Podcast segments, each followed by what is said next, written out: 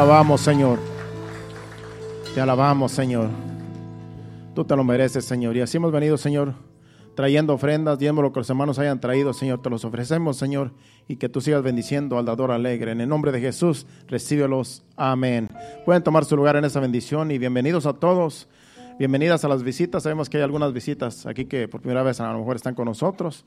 Les damos la bienvenida aquí a Remanente Fiel, a este lugar. Y hoy, como estaba diciendo Marvin, es un día especial porque hoy estamos celebrando el Día de las Madres. Allá en nuestros países, en México y en Centroamérica, se celebra el día de mañana, el 10 de mayo.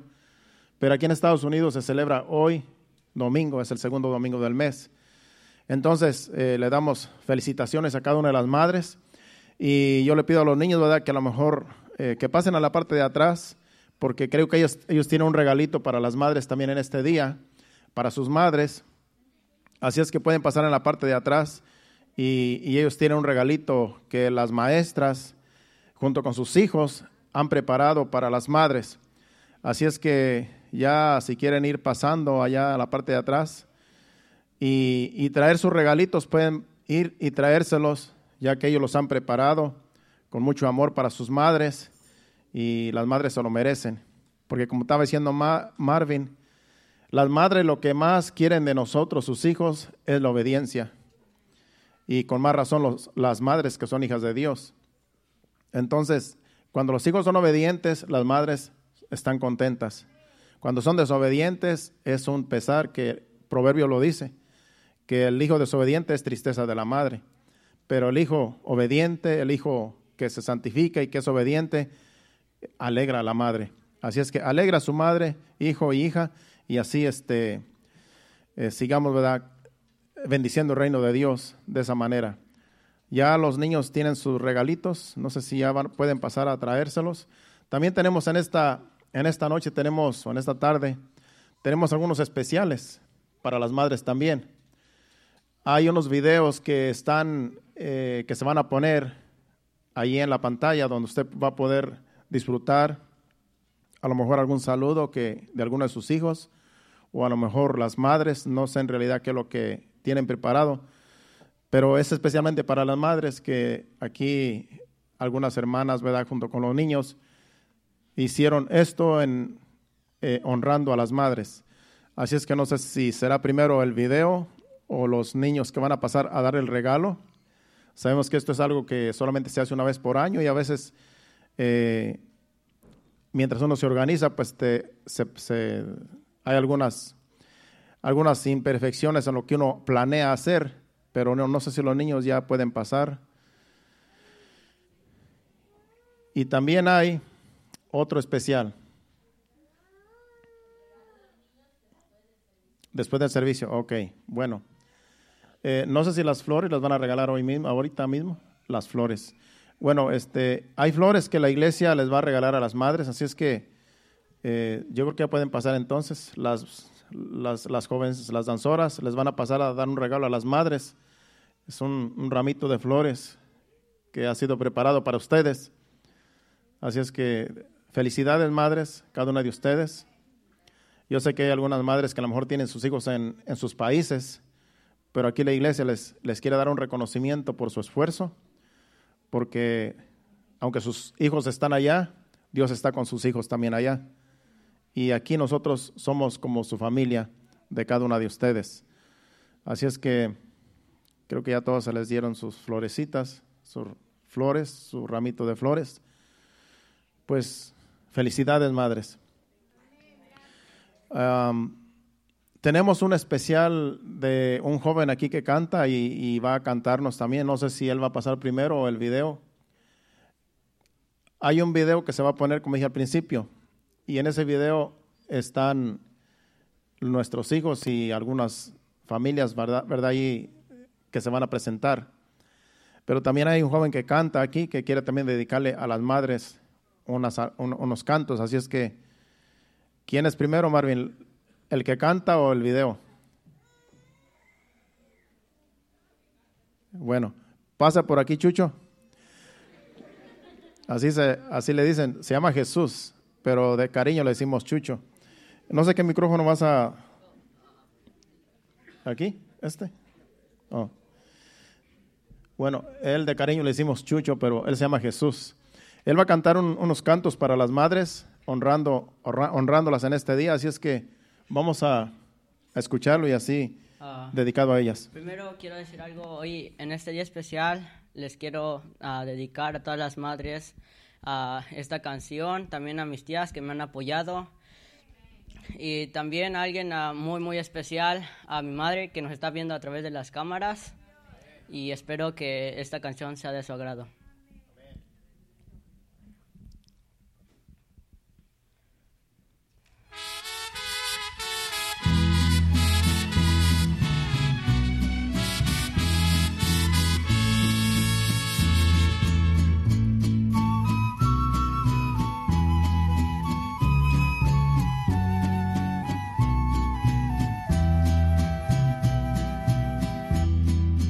Canto a la mujer de pelo blanco, la que me da su amor sin condición. A mi madre querida, yo le canto la canción guardaba dentro del corazón. Madrecita querida, es tu amor tan inmenso como el amor de Dios. Por eso, madrecita, este día de tu santo, las estrellas del cielo brillarán en tu honor. El canto de las aves y el murmullo del viento se unirán a mi voz para decirte, madre, que tu amor es tan grande como el amor de Dios. Aplausos para las madres, que para ellas hoy es un día especial también para nosotros.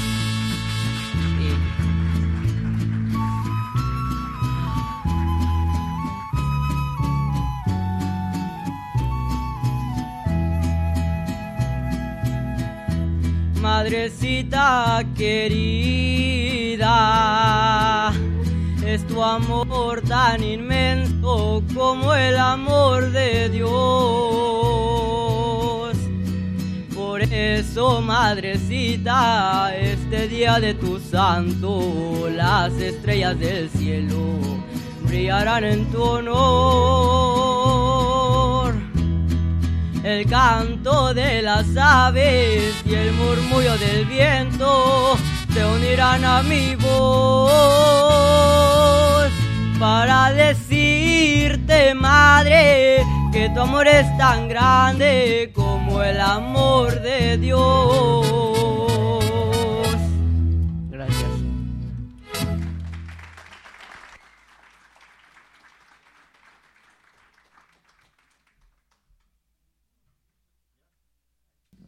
Amén. Bueno, este ha sido, ¿verdad? Un especial para las madres. Yo quería que cantara más, pero era solamente una. Eh, Van a pasar los niños acá enfrente ahora, ¿verdad? No, hasta después. Bueno, ah, está el video ya. Está el video que ustedes van a verlo ahí. Esperamos que lo disfruten. Entonces, eso es para celebrando a las madres. Vamos a poner atención al video.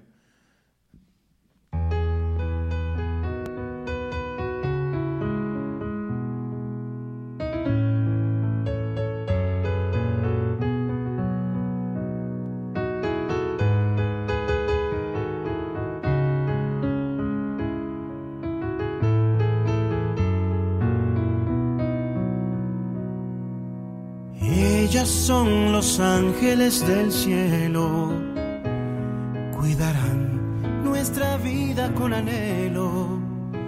Ellas reviven la esperanza cada día, siembran luceros para no perder la vía. Ellas son el canto de la entrega que empezó con la sangre de sus venas. Ellas conocen la verdad de tus pupilas, pues dieron luz a cada una con caricias.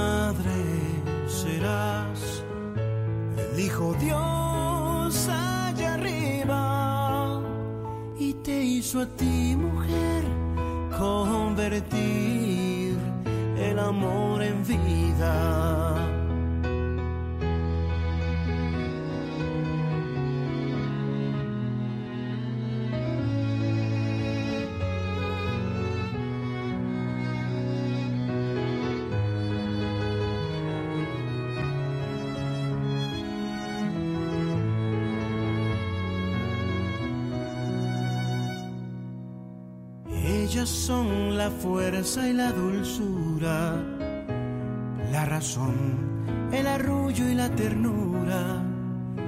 Ellas remueven nuestras fibras con sus dones y con milagros alimentan corazones. Ellas son las madres de los hijos que ha parido la tierra en su infinito pues cada vez que llega luz hasta sus vientres, en madres de todos los niños se convierten. Madre serás, dijo Dios allá arriba, y te hizo a ti mujer convertir el amor en vida. Madre serás.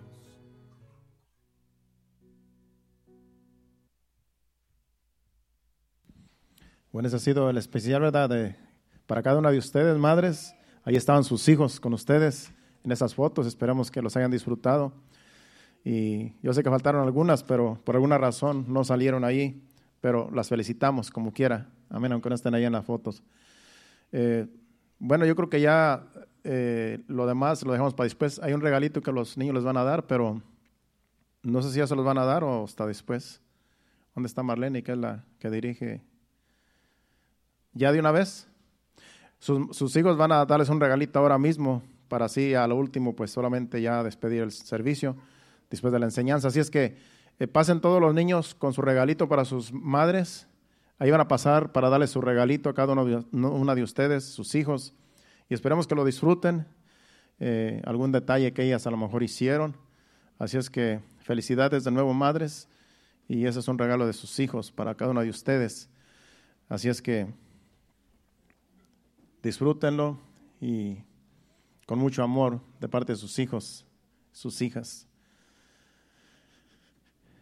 Y mientras lo reciben, vamos a prepararnos para recibir palabra de Dios. Como dijimos, este es un día especial y vamos a hablar de las mujeres, de las madres y unas mujeres de Dios que en la Biblia fueron reconocidas por lo que hicieron. Yo le puse el título a esta enseñanza, Conducta de una mujer de Dios. Conducta de una mujer de Dios. Vamos a hablar cómo una mujer se conduce para servir a Dios, con lo que hace sirve a Dios cuando teme a Dios. Cuando es una hija de Dios, se ven los frutos de esa mujer. Y vamos a estar viendo en la palabra de Dios algunas de ellas. Como es corto el tiempo, vamos a hablar solamente algunas de ellas que hicieron historia y están en la Biblia para que nosotros aprendamos especialmente en este caso las mujeres, de esas mujeres que hicieron historia y, a Dios Dios se agradó de que se escribiera en la Biblia su historia de esas mujeres, donde podemos aprender mucho de ellas. Vamos primeramente al libro de 1 Samuel, capítulo 25, versículo 18 al 23, y vamos a orar para que Dios nos dirija. Padre Santo, Padre bueno, Señor, estamos delante de ti en esta hora pidiéndote que tú seas que nos dirija con tu Espíritu Santo, que esta enseñanza sea para cada uno de nosotros, Señor, y que podamos retenerla y ponerla en práctica, Señor, y que así podamos honrarte, Padre Santo, con nuestra vida, Señor, diaria en este mundo hasta que volvamos a ti. En el nombre de Jesús, háblanos. Amén. Capítulo 25 de 1 Samuel, versículo 18 al 23. Vamos a leer un poquito de una mujer que se llama Abigail. Esta mujer llegó a ser esposa de David. David tuvo varias esposas, el rey David, y esta fue una que dio ejemplo de que era una mujer de Dios. Entonces Abigail tomó luego 200 panes, dos, cuernos de, dos cueros de vino, cinco ovejas guisadas, cinco medidas de grano tostado, cien racimos de uvas, pasas y doscientos panes de higos secos, y lo cargó todo en asnos. Y dijo a sus criados, id delante de mí, y yo os guiaré luego. Y nada declaró a su marido Nabal. Y montando un asno descendió por una parte secreta del monte, y he aquí David y sus hombres venían frente a ella, y ella le salió al encuentro. Y David había dicho, ciertamente en vano he guardado todo lo que éste tiene en el desierto, sino que nada le haya, sin que, sin que nada le haya faltado de todo cuanto es suyo, y él me ha vuelto mal por bien.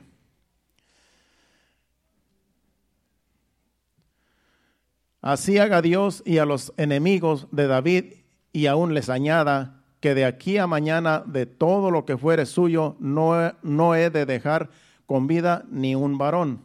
Y el 23. Y cuando Abigail vio a David, se bajó prontamente del asno y prostrándose sobre su rostro delante de David, se inclinó a tierra. Vamos a dejarlo ahí por un momento.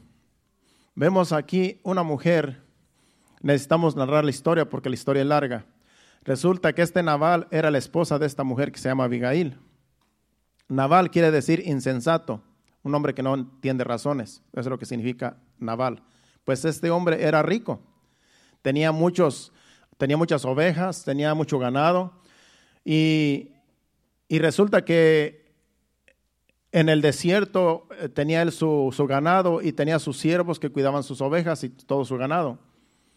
Entonces, en tiempo atrás, antes de que esto sucediera, David estaba en el desierto eh, con su ejército y él cuidaba que a los siervos de este hombre naval no les faltara nada, que los enemigos no vinieran a robarlos, porque estaban los filisteos que eran los enemigos del pueblo de Israel.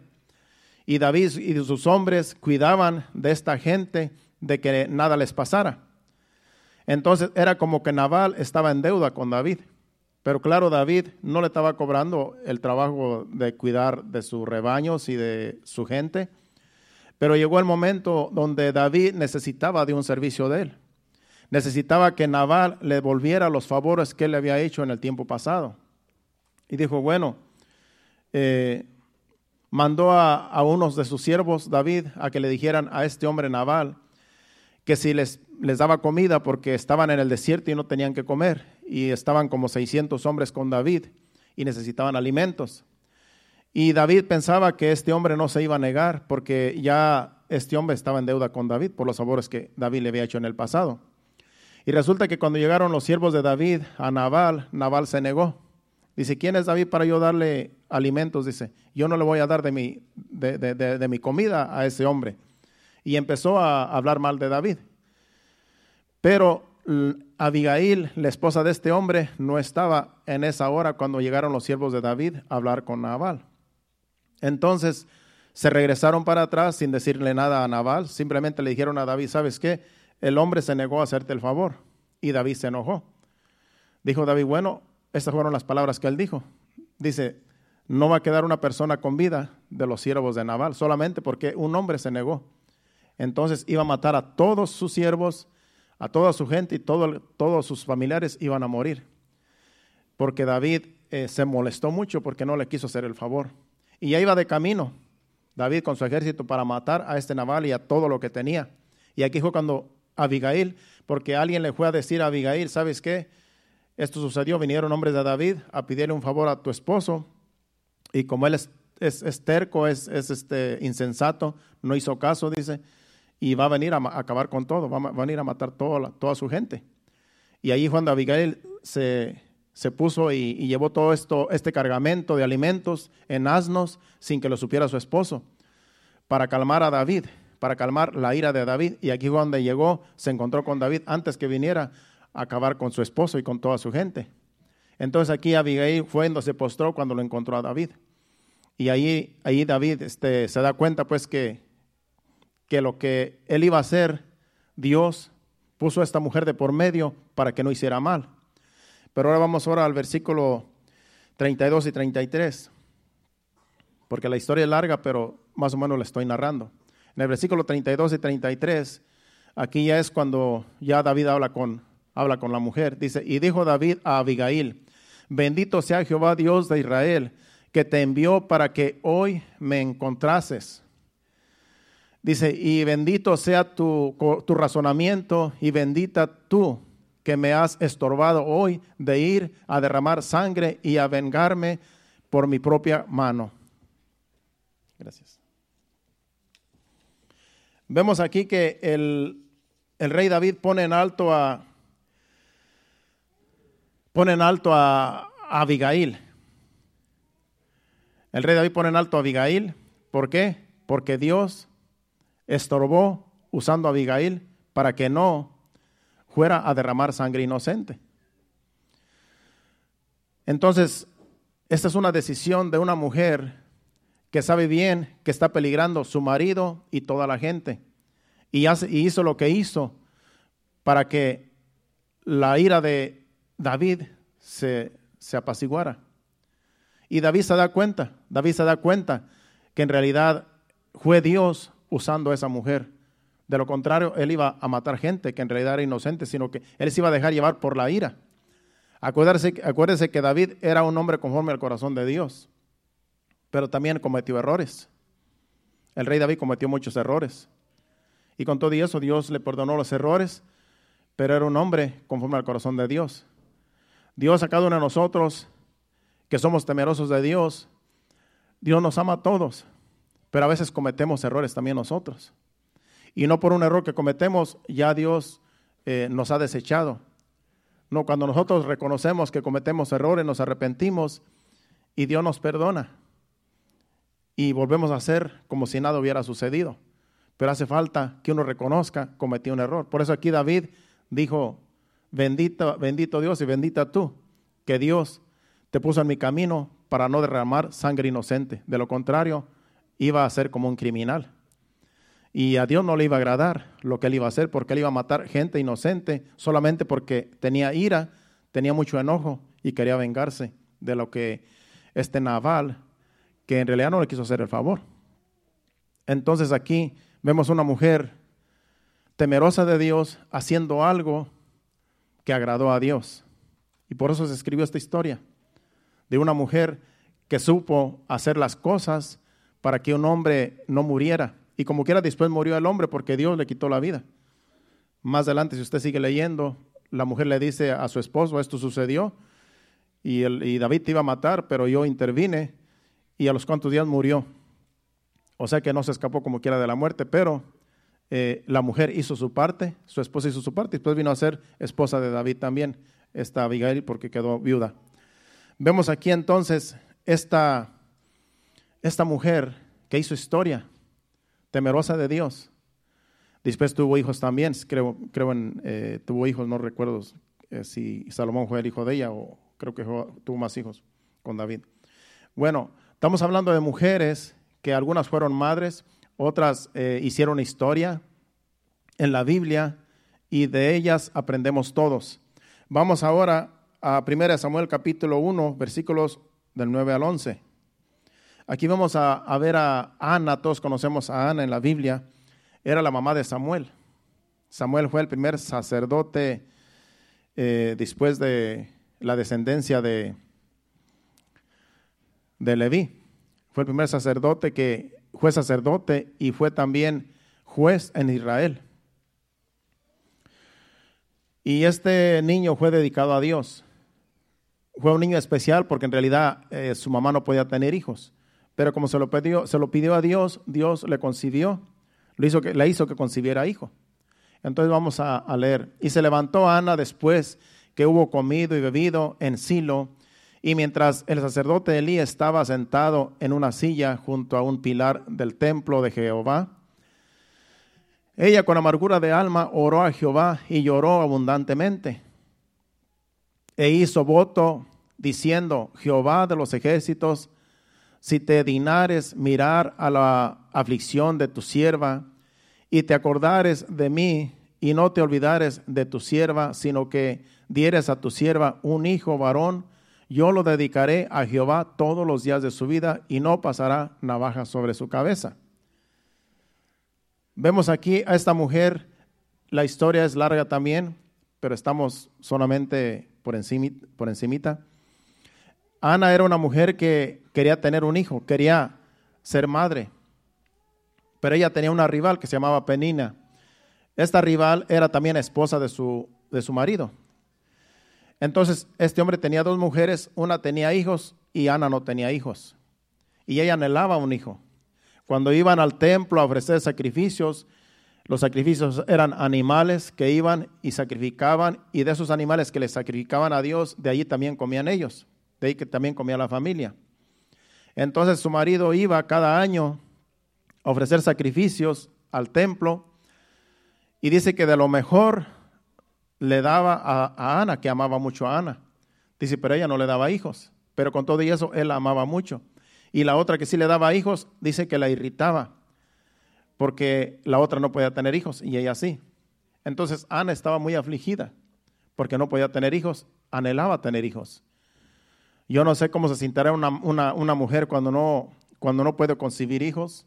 Me imagino que es algo, eh, es algo difícil, porque me imagino que queriendo ser madre y no pueden concebir, yo pienso que es algo triste. Y yo creo que las madres, pues, han de, han de estar de acuerdo con, con esto.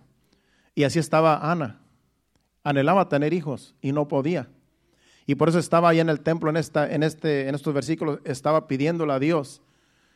Porque Elí pensaba que estaba ebria. Elí la estaba juzgando. Pensaba que ella estaba ebria allí enfrente del altar porque dice que ella estaba ahí llorando, sollozando pero no salían palabras. Y como no salían palabras, pensaba que solamente estaba llorando de ebria. Y cuando la juzgó, le dijo, deja de, dije tu vino ya y levántate. Dijo ella, no, Señor, si yo estoy afligida porque yo quiero tener hijos y, Dios no me ha dado hijos. Y le estoy pidiendo un hijo a Dios para dedicárselo todos los días de su vida. Y por eso dice aquí que no le va a pasar navaja sobre su cabeza. En otras palabras, no se le va a cortar el cabello. Por eso se dice que, que Samuel era de cabellera, de cabellera larga, porque era una promesa de su madre que no se le cortara el cabello. Hay a veces que también las madres pues prometen no cortarles el cabello a sus niños hasta que ya llega una edad, no sé si es por este versículo, ¿verdad? Que a lo mejor lo toman muy en serio. Yo tenía un hermanito que no le cortaban el cabello, mi mamá no se lo cortaba. Era muy bonito el niñito. Yo recuerdo, lo llegué a ver, conocer chiquito. Era güerito y tenía rizadito el cabello. Lo que pasa es que cuando las, las mujeres la miraban con su niño pensaban que era niña. Dice, qué bonita está tu niña, mira, déjame verla. No, es que no es niña, es un niño. Entonces se confundían porque sí tiene el pelo larguito y bien, bien rizadito. Entonces hay mujeres que hacen eso, ¿verdad? De que les dejan crecer el cabello porque a lo mejor eh, conocen esta historia pero ella se lo dedicó a Dios con el propósito de que le sirviera a Dios todos los días de su vida. Y dice que después de que lo destetó, lo llevó al templo. Y en el templo estuvo Samuel desde que era niño hasta que llegó a ser sacerdote y juez de todo Israel. Y, y se, se escribió dos libros, primera y segunda de Samuel, en, en- en su, en su honor, pues, o sea que hablando de él, de su vida y de todo lo que pasó, lo que él hizo en su vida en el trabajo para Dios. Entonces vemos aquí una mujer con deseos de tener un bebé y Dios se lo concedió. Dios se lo concedió. Hay mujeres que se les ha dicho que no van a tener hijos, los doctores dicen no puedes tener hijos, pero para Dios no hay nada imposible. Cuando le piden a Dios, así como esta mujer, Dios les puede hacer que conciban hijos, aunque los doctores digan es imposible. Para Dios no hay nada imposible. Así es que en esta historia lo que podemos entender es que hay mujeres que sí han concebido cuando es imposible. Y esta Ana eh, fue una de ellas que concibió y concibió a Samuel. Bonita historia para que las madres que no pueden tener hijos eh, le pidan a Dios que les permita concebir. Muchas de las veces Dios no lo permite por alguna razón. Pero en este caso, esta mujer fue escuchada su voz, fue escuchado su ruego y Dios le concibió porque ella dijo, se lo voy a dedicar a Dios todos los días de su vida. Y así lo hizo. Se lo fue y lo dejó al templo y ahí estuvo Samuel desde pequeñito hasta que se hizo viejo y hasta que murió le sirvió a Dios. Vemos pues esta historia tan bonita hablando de una madre ejemplar donde le pide a Dios y Dios la escucha. Vamos a Proverbios capítulo 31, versículos del 10 al 31, para, para hablar de la mujer virtuosa. Es una, es una, digamos, es, es un, es algo que se escribió hablando de una mujer virtuosa que dice que es difícil encontrarla. Y vamos a darnos cuenta que esta mujer virtuosa que habla este capítulo tiene muchas cualidades, tiene muchas virtudes, pero hay mujeres en el mundo que tienen virtudes también, así como esta mujer. Alguien dijo una vez que no había una mujer, como dice este Proverbios, este capítulo 31, que no hay mujer en el mundo, porque habla, en realidad es una mujer bien esforzada, pero las mujeres tienen sus virtudes. No tendrán todas las virtudes que dice este Proverbios, no tendrán todas las virtudes, pero tienen algunas, entonces son virtuosas también. Cuando las mujeres tienen algo de virtud, son virtuosas. Ruth era una, una mujer virtuosa. De- del, que vino a ser su esposo, estuvimos hablando el miércoles, le dijo en una ocasión, tú eres una mujer virtuosa. Era una mujer trabajadora que amaba a su suegra, eh, trabajaba desde la mañana hasta la tarde, no paraba y era bien, era bien humilde, bien mansa y llegó a ser mujer virtuosa. De ahí viene la descendencia de David también. Entonces, si hay mujeres virtuosas en la tierra, aquí hay mu- mujeres virtuosas, aquí en esta casa. ¿Cómo nos damos cuenta que son mujeres virtuosas? Porque hacen muchas cosas para Dios, porque tienen cosas que otras mujeres allá afuera no tienen. Que una mujer común y corriente allá afuera en el mundo eh, no tiene las cosas que tienen las mujeres de Dios, que son virtuosas. Hay cosas que en realidad uno se admira. Y yo podía hablar mucho de mi esposa, pero no, la- no quiero hablar cosas de ella porque después, eh, después algo pasa que puedo tener problemas. Pero yo puedo hablar muchas cosas de ella, pero no lo voy a hacer. Hablando de las virtudes. Anoche estuvo, bueno, siempre quiero, aunque no quiera, estuvo ahí ocupada toda la noche y hasta amaneció todo el día también. Pero hay mucho que yo puedo hablar de ella, de que es una mujer virtuosa. Para mí, esposa es una mujer virtuosa.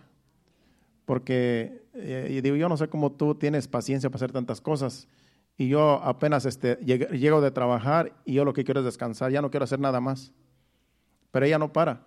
Ella siempre está haciendo algo, siempre está haciendo algo, no sé de dónde le salen tantas ideas. Y yo digo que es una mujer virtuosa. Y yo creo que ustedes también, mujeres que están aquí, sus esposos, también yo creo que saben que sus esposas tienen virtudes, que no cualquier mujer las tiene. Es por eso que usted la escogió. Por eso usted se casó con ella. Porque usted se dio cuenta, dice, esta es la esposa que yo quiero. Esta es la esposa que, que, yo voy a ser feliz con ella. Y no son 100%, eh, digamos, positivas, ¿verdad? Pero tienen cosas que uno puede decir, esto me agrada y esto es bonito y esto es bonito y esto es bonito. Y, y podemos calificarlas como mujeres virtuosas. Vamos a leer para que usted se vea que allí en, esas, en esta mujer virtuosa hay mujeres que están entre nosotros que tienen estas virtudes y, califican para mujer virtuosa. Vamos a leer eh, en realidad todo desde el versículo 10. Dice, mujer virtuosa, ¿quién la hallará? Es una pregunta. ¿Quién hallará una mujer virtuosa? Dice, porque su estima sobrepasa largamente a la de las piedras preciosas. Dice que su estima pasa largamente, en otras palabras, la estima de una mujer virtuosa es mejor que tener joyas que en realidad son preciosas. Pero una mujer virtuosa sobrepasa a las joyas que mucha gente carga en, el cuello. Dice, el corazón de su marido está en ella confiado y no carecerá de ganancias. Esta mujer virtuosa es una mujer al cual su marido eh, le confía todo. Sabe que no va a hacer cosas indebidas. Y el corazón del marido está, está confiado en ella. No es un marido celoso, no es un marido que, que está temiendo que algo vaya a suceder con su esposa, porque su corazón del marido confía en ella. Dice, el corazón de su marido está en ella confiado y no carecerá de ganancias. Esta mujer es una mujer que busca siempre trabajar para ganar y ayudar al marido, que a lo mejor también trabaja. Entonces, no carece de ganancias, porque siempre está buscando de qué manera aportar para la casa. Yo he conocido mujeres que tienen mucho, mucho que hacer en la casa, tienen hijos, los atienden y todavía hacen otro negocio por fuera. Todavía hacen algún negocio que dicen, bueno, mientras, mientras este, tengo yo tiempo voy a hacer este negocio o venden cosas o venden cosas que, que les ayudan, ¿verdad? Para, para, el, para el hogar, para el esposo que pues, trabaja duro. Entonces, son mujeres virtuosas cuando después de que atienden a la familia, atienden a los hijos, todavía tienen un negocio aparte. Atienden algo, venden cosas, eh, qué sé yo, eh, perfumes o cosas que la mujer usa, que saben que les va a dar ganancias. Pues esa es una mujer virtuosa, que no está tenida que el marido la va a mantener. No, pues tú te casaste conmigo, ahora me mantienes. A ver cómo te la vas a arreglar, pero yo necesito zapatos, yo necesito ropa, yo necesito que me saques a pasear, y si no haces eso, en realidad no sirves. Esa no es una mujer virtuosa. Porque ¿qué, qué mujer va a querer estar, qué hombre va a querer estar con una mujer así que le está exigiendo? Pero cuando la mujer dice, bueno, mi esposo trabaja duro, mi esposo mantiene el hogar, pero yo también quiero ayudar. Yo creo que yo puedo hacer algo que también pueda ayudar a mi esposo. Esa es una mujer virtuosa. Dice que no carecerá de ganancias, de, de, ganancias perdón, no, y, no, y no carecerá de ganancias. De tal manera que va a ayudar al marido en el hogar, en las finanzas, porque tiene la sabiduría que Dios le ha dado para hacer negocios. Hay mujeres que tienen sabiduría para hacer negocios. Dios las guía, Dios las, las, las ilumina, las usa para hacer negocios y, y, aportan al, al, hogar también. Después de que ya tienen el quehacer de los hijos y de cuidar la casa, de limpiar la casa. Pues esa es una mujer virtuosa. Y yo sé que las hay y yo sé que aquí también las hay, aquí en la iglesia. El versículo que sigue, Dice, le da a ella bien y no mal todos los días de su vida. ¿A quién? Al marido. Esta mujer virtuosa le da bien y no mal. En otras palabras, trata bien al marido. Lo trata bien, lo, lo aprecia y nunca le desea el mal al marido. Antes ora por el marido. En sus oraciones siempre está el marido. Cada que ora, ora por el marido. Porque el marido es parte de su cuerpo, parte de su carne. Dice que cuando nos unimos en matrimonio somos una sola carne. Entonces la mujer siempre va a estar orando por el marido, porque es su propia carne. Entonces le da a ella bien y no mal todos los días de su vida, hasta que la muerte lo separe. Siempre va a estar orando por su marido y siempre va a estar viendo por su marido, la mujer, la esposa. Dice, busca lana y lino, con voluntad trabaja con sus manos. Esta mujer es voluntariamente trabaja. No tiene que el marido decirle, vete a, a que me ayudes a, con las finanzas. Ella voluntariamente trabaja porque sabe que necesita aportar para el hogar. Voluntariamente ella dice, ¿sabes qué? Yo quiero ayudarte, yo quiero trabajar en algo, yo quiero colaborar con las finanzas. Y voluntariamente ella dice, yo quiero trabajar, voy a buscar un trabajo.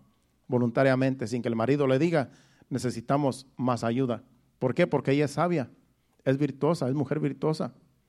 El 14. Es como nave de mercader, trae su pan de lejos. El 15. Se levanta aún de noche y da de comer a su familia y ración a sus criadas. Aquí si tienen criadas en la casa, aún le dan de comer a sus propias criadas. Es como una madre para las criadas también. Pero dice que a la familia, dice, se levanta de noche a atender a la familia. Yo sé que hay mujeres que si los niños piden de comer en la, en la mañana, perdón, en la, en la noche, se levantan a darles de comer. Yo creo que si su hijo le dice, mami, tengo hambre, yo le aseguro que la mamá se va a levantar a darle de comer.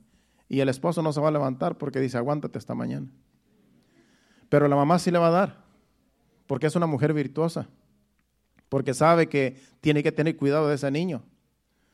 Yo recuerdo cuando teníamos nuestras hijas pequeñas, yo decía, levántate tú, yo estoy cansado.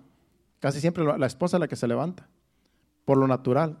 En vez en cuando el esposo también se levanta. Yo sé que hay esposos que también se levantan a ayudar a la esposa pero la esposa no se va a tener al marido.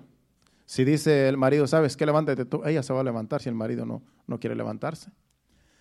¿Por qué? Porque esa mujer sabe que tiene un cuidado, sabe que tiene una responsabilidad.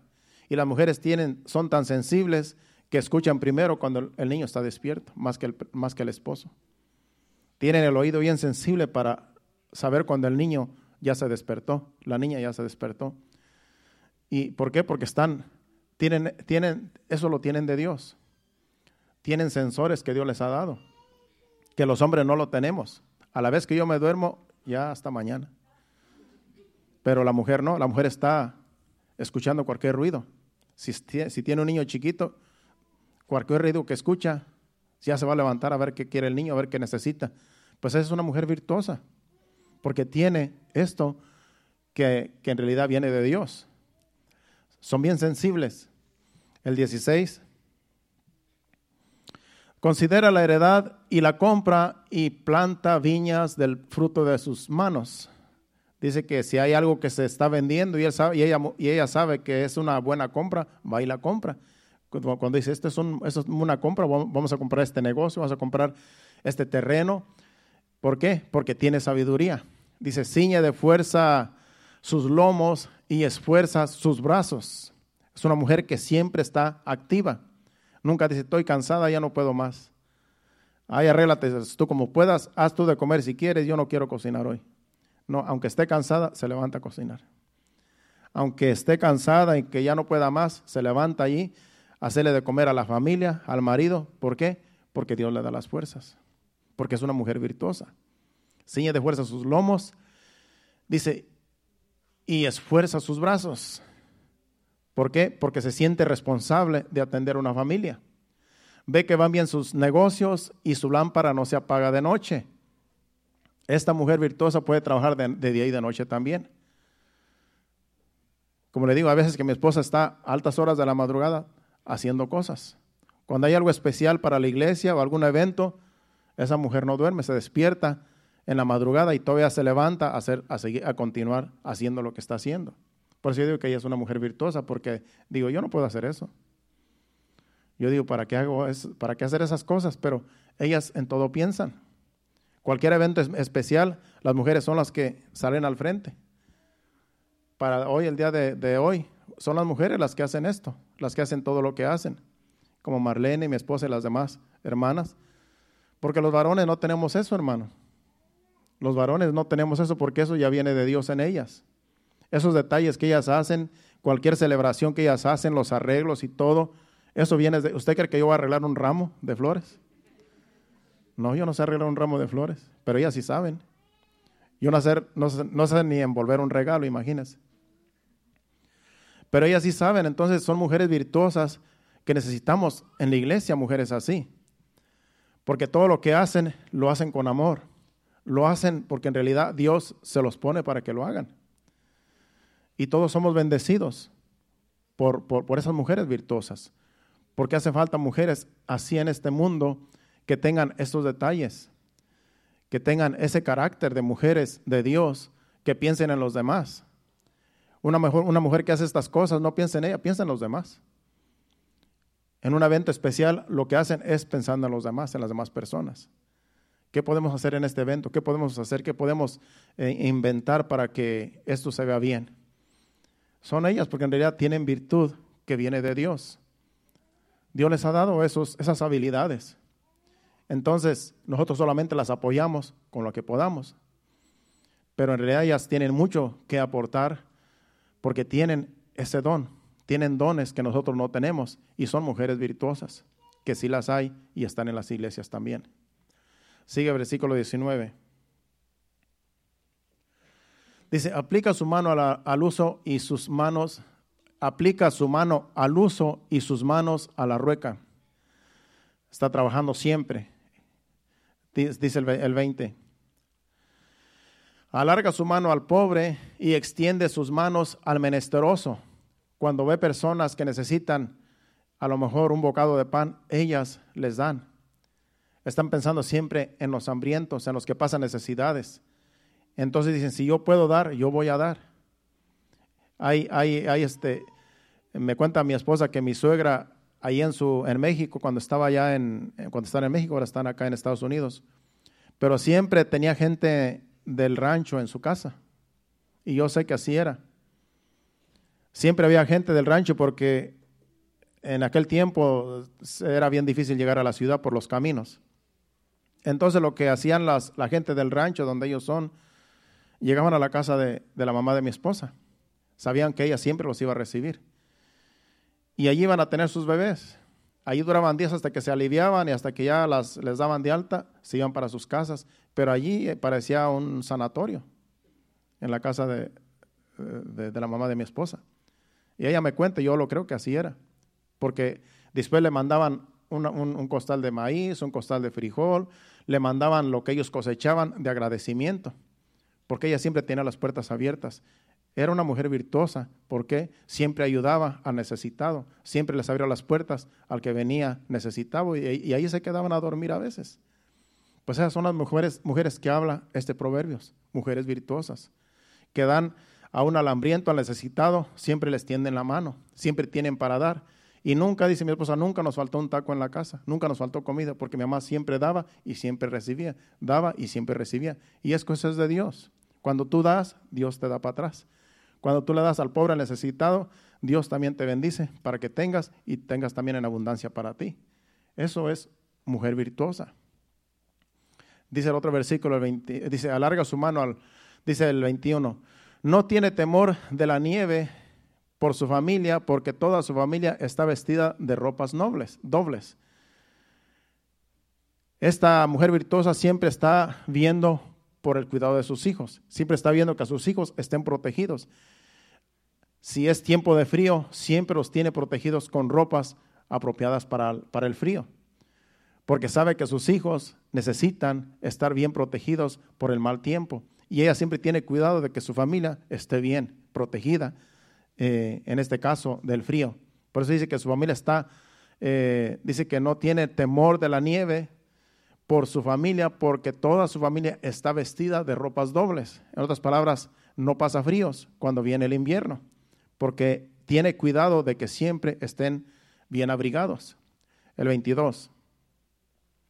Ella se hace tapices de lino fino y púrpura es su vestido. Es una mujer que siempre anda bien vestida, bien elegante, porque como tiene la oportunidad, se viste ella también, viste a sus hijos bien y ella también se sabe vestir. Porque hay mujeres que pueden decir, bueno, como yo me sacrifico, tanto por mi familia, a mí no importa andar como yo, como yo ande, con que mis hijos estén bien. Pero entonces, ¿cuál es el testimonio? Entonces la mujer virtuosa eh, atiende bien a su familia, tiene bien vestidos a sus hijos, pero ella también se sabe vestir. De tal manera que no es una fodonga. Porque si no, imagínate, si mira a los hijos cómo los tiene y ella se ve bien. Entonces, es una mujer virtuosa que piensa en, en sus hijos, pero también piensa en ella. ¿Cómo puedo yo ver bien para no ser criticada? Entonces, hay que pensar en todo. Porque uno puede decir, bueno, con tal de que mis hijos estén bien, aunque yo ande como, como si nada. No, es que, es que los hijos representan lo que es uno. Nuestros hijos nos van, nosotros representamos a nuestros hijos, entonces como somos nosotros, así van a ser nuestros hijos. Entonces uno siempre trata de que sus hijos anden tan siquiera al nivel de uno para que se vea bien la familia, que todo tiene que ir en armonía. Pues así es esta mujer, ¿verdad? Ella también se sabe vestir, además de que tiene bien vestidos a sus hijos. Sigue diciendo el otro versículo, su marido es conocido en las puertas cuando se sienta con los ancianos de la tierra. ¿Por qué? Porque tiene una mujer virtuosa. Tiene una mujer que lo sabe a lo mejor hasta vestir. Cuando este hombre se, se, para enfrente de las demás personas, anda bien elegante, bien vestido, porque tiene una esposa que tiene el cuidado, tiene cuidado para que se represente bien, que esté bien representable.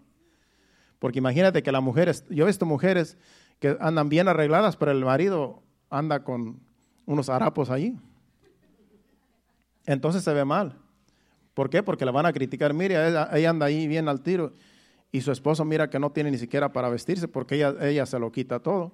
Eso es lo que van a pensar. Como ella, ella, ella se viste bien porque no, deja, no le da al marido para que él también se vista bien. Entonces, ese mal testimonio. Entonces, el marido dice que también se ve bien delante de los hombres. ¿Por qué? Porque la mujer tiene cuidado de que su marido también se vista bien. Así es que todo tiene que armonizar, hermano. Los hijos, la esposa y el esposo.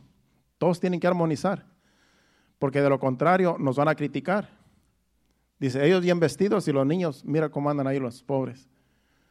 Ellos solamente piensan en ellos y no en sus hijos. Entonces uno tiene que pensar en los uno también, los hijos también. A veces nuestros hijos no quieren vestirse porque no quieren. Yo a veces les digo a mis hijas, vamos a la tienda a comprar y no compran nada. Digo, pues no van a criticar porque yo me he visto, yo rápido encuentro lo que busco y ellas no encuentran. Pues son diferentes. Yo rápido encuentro lo que necesito y ya. Pero las mujeres lo piensan mucho y a veces no andan como uno porque, porque en realidad no quieren. Pero de que las llevamos a, los, a las tiendas, digo, porque después por ahí anda una hija que no se viste bien, pero ahí la estamos, mi esposa principalmente. Y cómprate ropa, yo te digo, cómprate ropa, yo le doy dinero, cómprate ropa, ahí tiene el dinero, no lo no compra. Así le gustan andar, pero no es culpa de nosotros, sino porque ellas quieren andar así. Así es que a veces también la culpa es de los hijos que no se quieren someter, que no quieren hacer caso, pero no es que uno no, no piense en ellos. Pero hay otros que sí piensan solamente en ellos y no en los hijos. Pues esta mujer virtuosa piensa en ella, piensa en su marido, piensa en sus hijos, piensa en todo para que todo esté bien armonizado, que toda la familia sea una familia armoniosa. Vamos a seguir porque nos falta todavía un poquito más.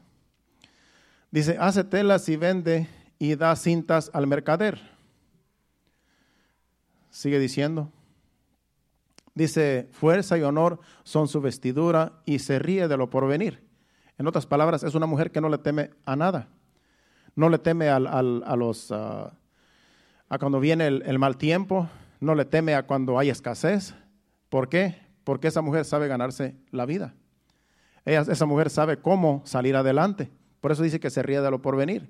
Cuando dice, no, pues todo va a colapsar, que no va a haber trabajo, que se va a acabar el trabajo, que va a haber escasez, esta mujer se ríe porque está confiada en Dios. Confía en Dios y sabe que no le va a faltar nada porque es una mujer virtuosa.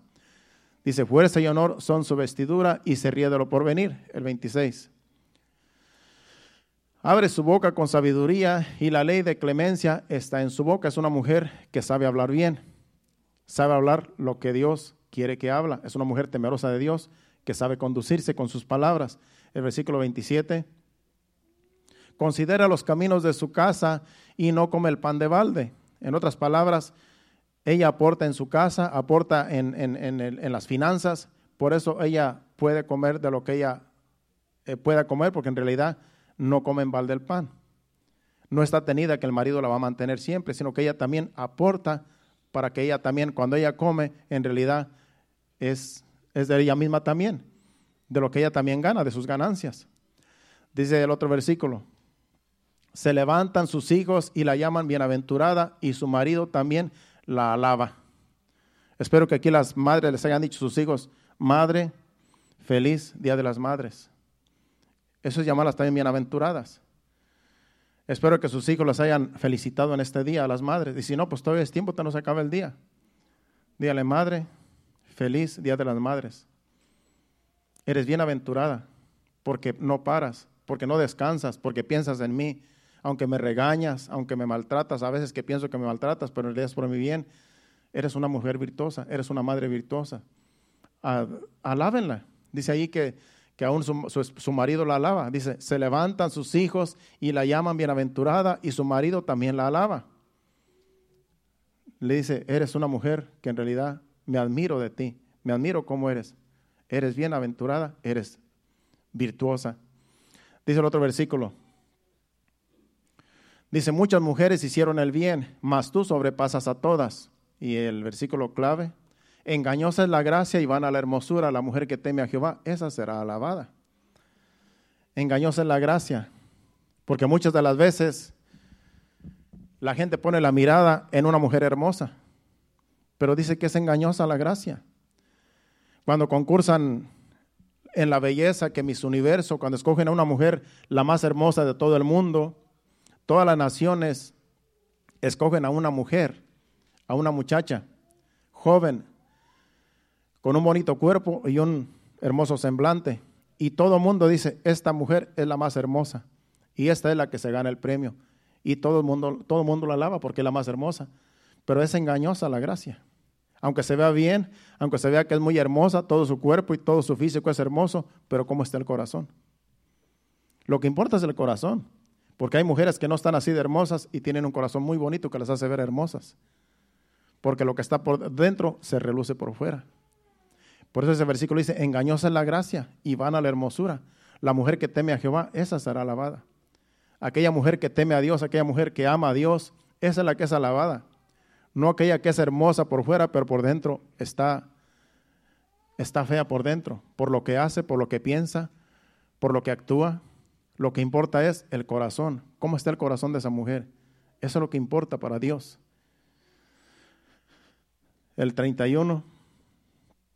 Dale del fruto de sus manos y alábenla en las puertas sus hechos.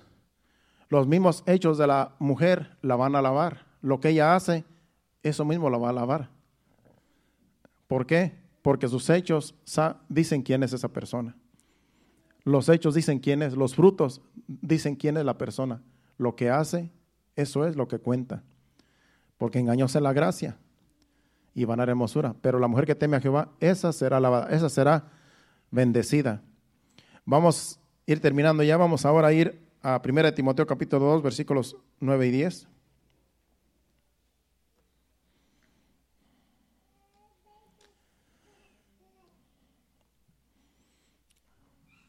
Vamos a poner otra vez el video que estuvimos viendo porque no terminó. por eso, esa fue la nota que me trajeron. Así es que ahorita que terminemos vamos a volverlo a poner porque creo que hay algunos, algo que no salió y yo pensé que había terminado. Así es que yo tomé la parte antes de que terminara. Vamos a terminar el, mensaje ya para así dar uh, tiempo al video. Primera Timoteo capítulo 2 versículos 9 y 10. Asimismo que las mujeres se atavíen de ropas decorosa con pudor y modestia, no con peinados ostentosos, ni oro, ni perlas, ni vestidos costosos, sino con buenas obras como corresponde a mujeres que profesan piedad. Dice que está, está hablando de las mujeres de la iglesia. Dice que no tienen que vestirse muy elegantes. Dice que la mujer se atavía no de ropa decorosa, no de ropa muy costosa, no de ropa que, que resalte mucho, sino con pudor y modestia, no con peinados ostentosos, ni oros, ni perlas, ni vestidos lujosos. Yo creo que aquí no hay una mujer que traiga una perla por ahí, ¿verdad? Las perlas solamente las usan la, la, gente millonaria. Pero si usted tiene una perla, no venga a lucirla aquí, hermano, porque entonces está violando ese versículo. Hay veces que a lo mejor hay unos que les gusta el oro, pero en realidad dice aquí que no tienen que venir a la iglesia a lucir todo lo que lo que tienen solamente para verse bien, porque aquí lo que está hablando de que hay mujeres que a lo mejor llegan a las iglesias para lucir lo que tienen, pero es para hacer caer a otros. Es para que, ser, para, para que otras las critiquen, porque imagínense que una persona que no tiene, que apenas tiene para vestirse y llega a la iglesia y hay personas que tienen oro, tienen alhajas, tienen, tienen perlas, se va a sentir mal la otra, la otra mujer que no tiene para vestirse, que malmente se compró un vestido, que malmente se traen, traen los mismos zapatos, pero cuando vienen a un lugar así como este y ven a una mujer así, todos los ojos van a estar puestos en esa mujer. Nada más imagínense aquí una mujer con alhajas de la cabeza hasta, hasta todo el mundo se la va a quedar viendo, va a decir, ¿y esa señora quién será? Los hombres y las mujeres, todos. No solamente los sino las mujeres también. Porque van a decir, ¿y esa qué se cree? ¿Y qué se cree mucho? Entonces, va, e, eso es crítica para, para las personas, no es de bendición.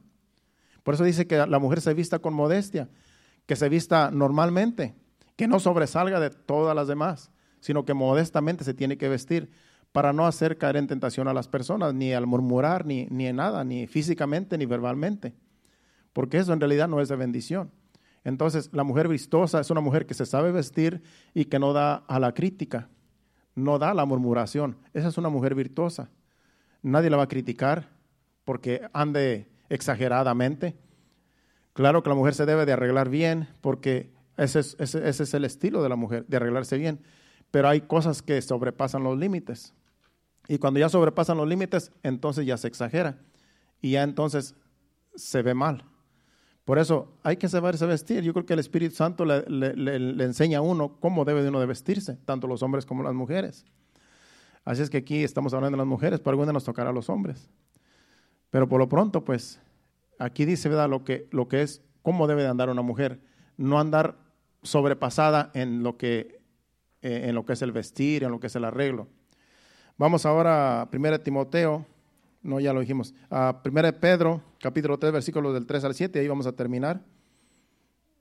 1 Pedro, capítulo 3, versículos del 3 al 7, también habla de, cómo debe de andar la mujer.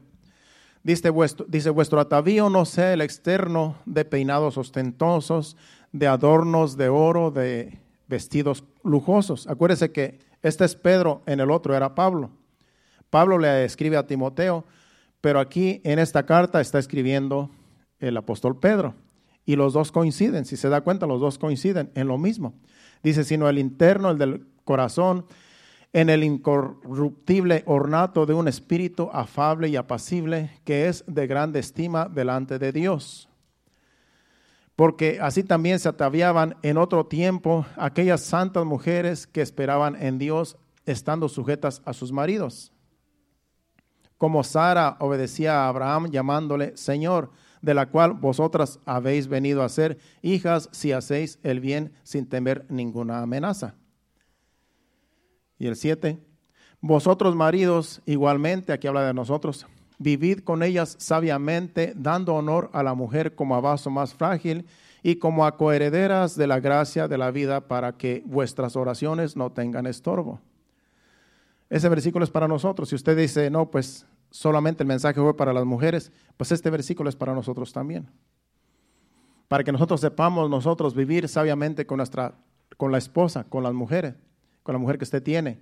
Dice que vosotros maridos igualmente vivid con ella sabiamente, dando honor a la mujer como a vaso más frágil y como coherederas de la gracia de la vida para que vuestras oraciones no tengan estorbo. Nosotros, a lo que nos toca a nosotros, los maridos, los esposos, es tratarlas bien es amarlas y tratarlas bien como un vaso frágil, porque la mujer es, bien sensible. La mujer bien fácilmente se puede ofender. Cualquier cosa que uno dice incorrecta ya la, ya la puede uno ofender. Cualquier eh, gesto que hagamos nosotros ya la podemos ofender. Entonces tenemos que ser sabios para vivir con ella, que ella esté contenta a nuestro lado. Y esto se va aprendiendo con el tiempo. Los que están recién casados batallan porque no conocen a la mujer y nunca la van a conocer. Pero poco a poquito usted va sabiendo cómo tratarla. Poco a poquito dice, a mi esposa no le gusta esto, a mi esposa no le gusta esto otro, a mi, esposa le gusta así y así. Y así vamos nosotros tratando de, vivir bien con la, con, la, esposa. Entonces nosotros también, de nosotros depende también un buen matrimonio. Porque si nosotros tratamos bien a la esposa, ella va a estar contenta y ella se va a portar bien también. Entonces, el papel es para los dos. Ellas en saberse vestir, en saberse arreglar, en, saber, en saberse comportar y nosotros en tratarlas bien. Porque ellas son parte de nuestra vida, son parte de nuestro cuerpo. Ellos son nuestra otra mitad. Entonces usted no quiere nada malo para su esposa, usted quiere lo mejor para ella, pues hay que tratarlas bien porque se lo merecen. Y en el Día de las Madres, si es madre su esposa, pues también atiéndala. Y sus hijos también. Enseña a sus hijos a que también la honren el Día de las Madres, en este caso, en este día, para que así los hijos aprendan a respetar a su madre y a honrarla también en este día, cada año. Entonces, eso nos toca a nosotros, nuestra parte. Honrémosla, tratémosla bien, porque ellas son parte de nuestra vida, son la familia que Dios nos ha dado y de nosotros también depende el comportamiento de ellas. Porque Dios también nos va a llamar a cuentas a los esposos. ¿Cuántos dicen amén? Bueno, vamos a poner el video un ratito más porque eh, no se terminó. Yo no sé, hasta me dejan saber cuando se termine para no tomar la parte. Y ya después en breve nos despedimos porque ya se pasó la hora. Este ha sido el mensaje, hermanos. Yo creo que lo hemos entendido y que el Señor nos siga dando más entendimiento. Pongan el video y así eh, cuando se, termine el video eh, nos despedimos. Pónganle atención de nuevo.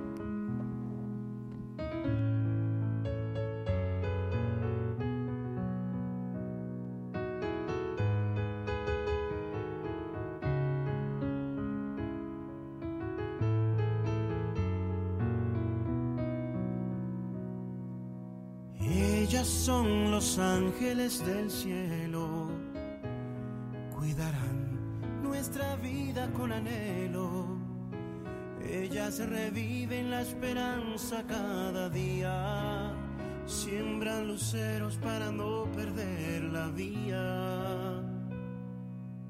Ellas son el canto de la entrega que empezó con la sangre de sus venas.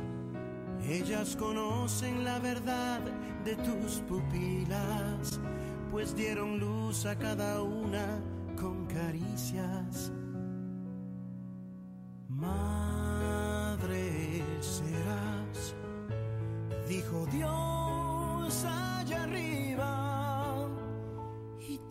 Hizo a ti mujer convertir el amor en vida. Madre serás, dijo Dios allá arriba, y te hizo a ti mujer convertir el amor en vida.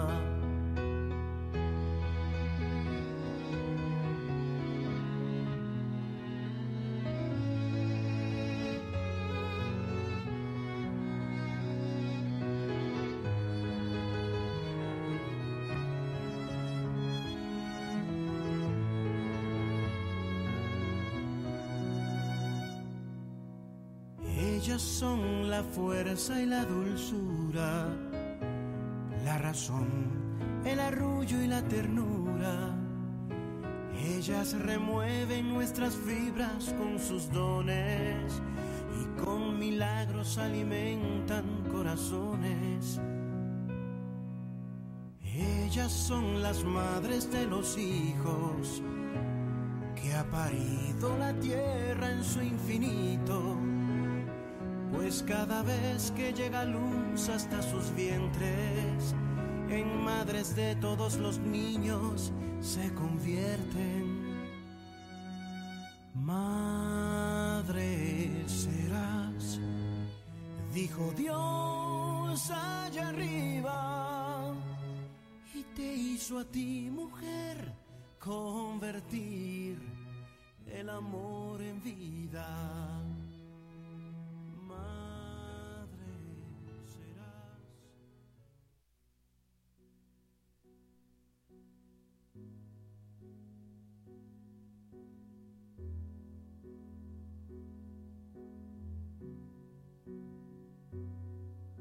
She gave me life, showed me what was right, me not to fight the battles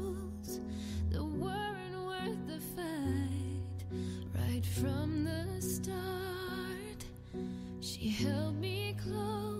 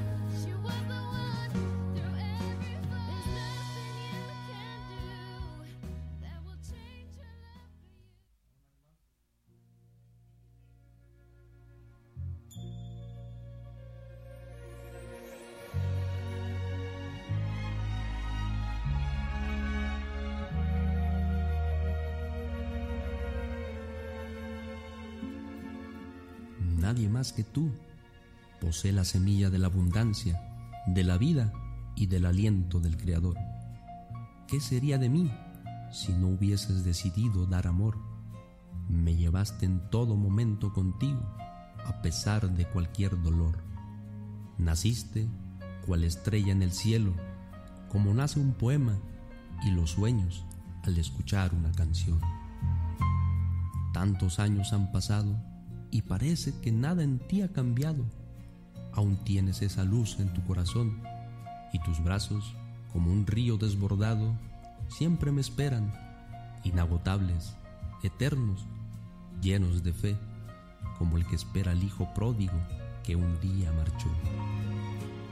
Nadie más que tú viene de todos los tiempos, de todos los mundos, de la tierra fértil. Eres la caricia de la mano de Dios y del poeta el manantial de inspiración. ¿Qué contará de ti el libro de la vida si naciste guerrera, flor de primavera y escarcha del campo invernal y huella en el camino de aquellos que no saben cómo llegar? Nadie más que tú, mujer ancestral, misterio de la vida, mi ángel guardián, merece ser llamada así, mamá.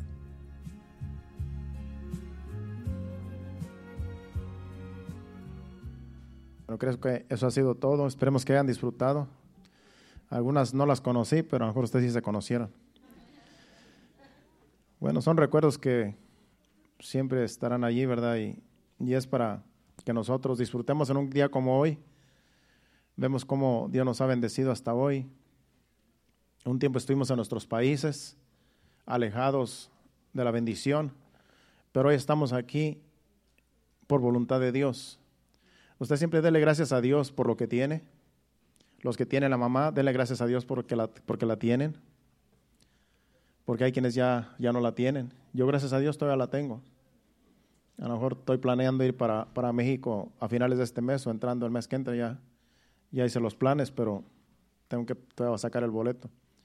Y ya está muy ancianita, está padeciendo ahí, tiene el azúcar alta y a veces se le baja mucho y a veces se le sube demasiado, entonces tengo que ir a, visitar antes de que sea demasiado tarde.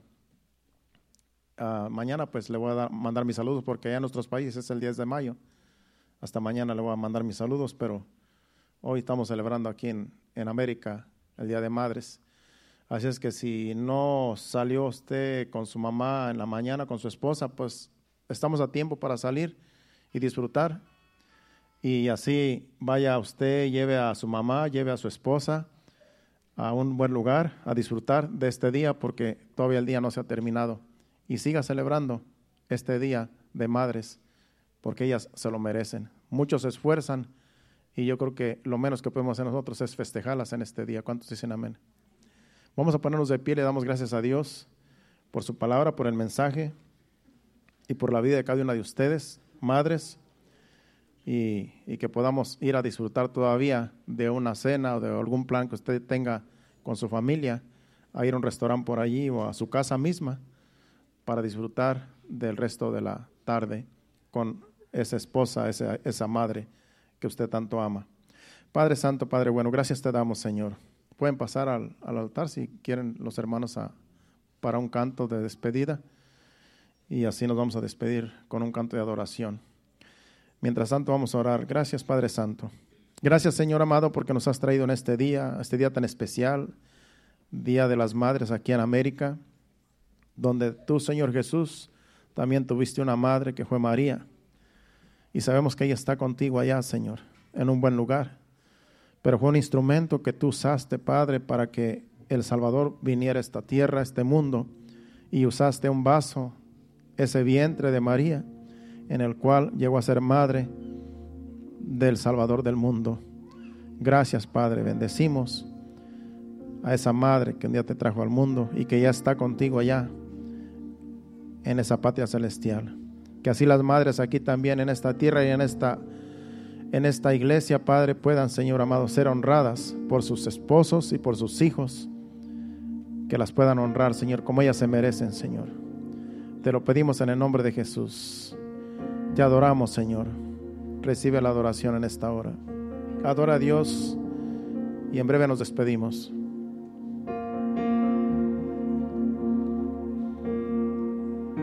Has tomado en tus brazos y me has dado salvación. De tu amor has derramado en mi corazón. No sabré agradecerte lo que has hecho por mí. Solo puedo darte ahora mi canción. Yo te doy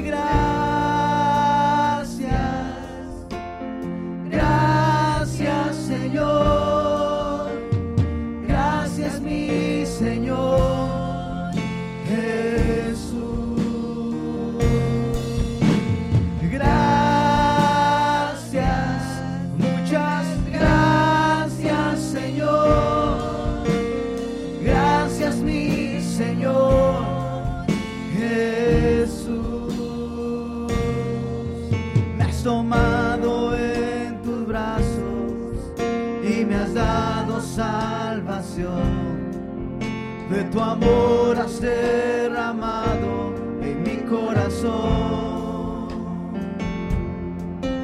No sabré agradecerte lo que has hecho por mí. Solo puedo darte ahora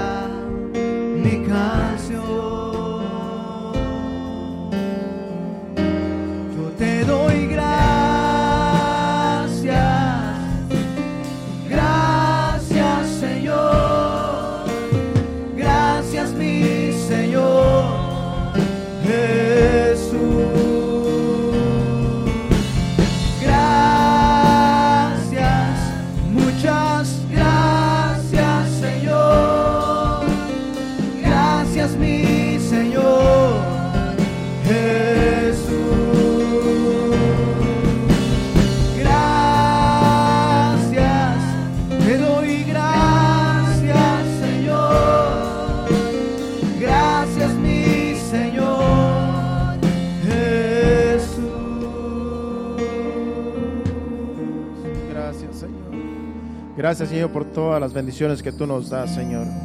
Gracias, Señor, porque tenemos una madre, los que la tenemos.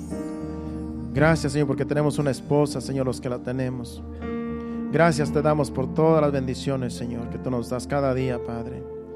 Y que podamos, Señor, sepamos cuidar lo que tú nos has dado, Señor. Que sepamos apreciar las bendiciones que tú nos das, Señor.